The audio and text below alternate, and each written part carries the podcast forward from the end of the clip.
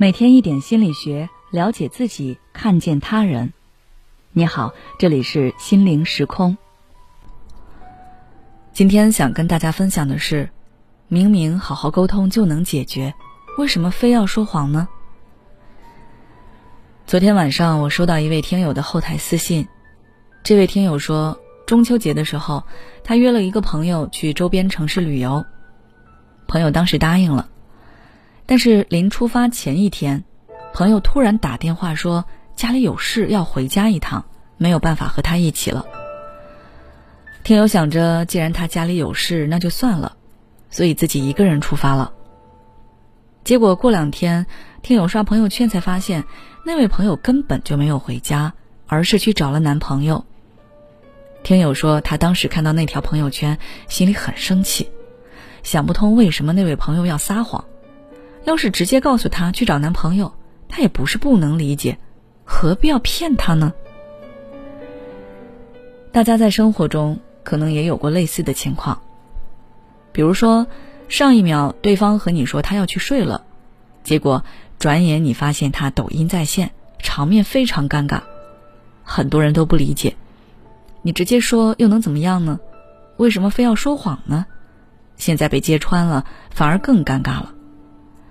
而他们之所以这么做，主要有以下几种原因：第一，维护自己的形象。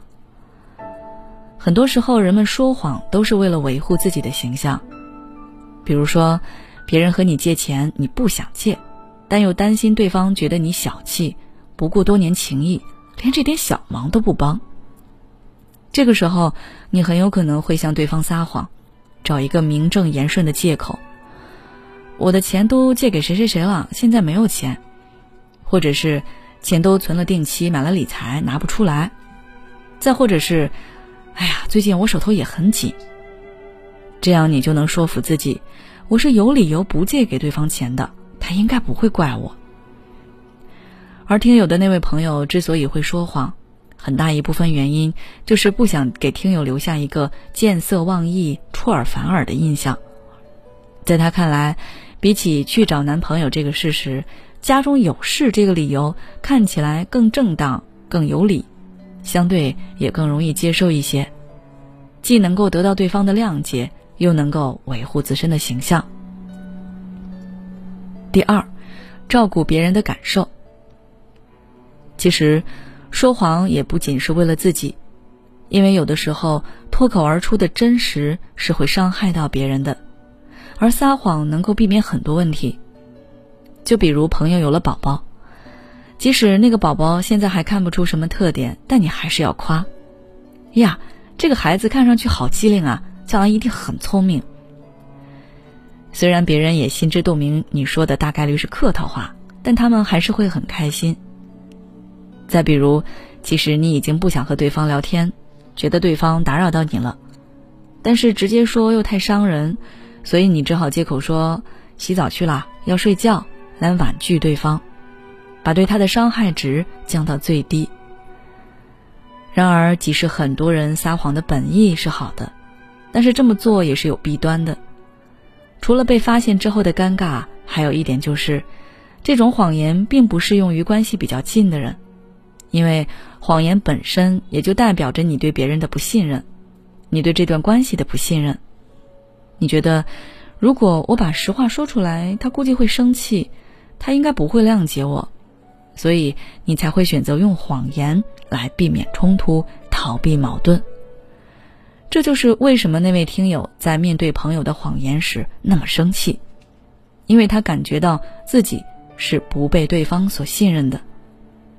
因此，虽然说谎已经变成了很寻常的事情。但我们还是尽量不要对关系亲近的人说谎。在不知道该如何表述自己的想法时，可以先保持沉默，之后再找到合适的时机向对方坦白。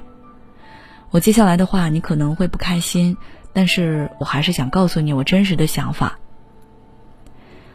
如果你发现朋友对自己说谎了，也不要直接就不理对方了，可以尝试着去理解对方。然后引导朋友，让他说出自己真实的想法，也告诉他你的感受，用真实对待彼此。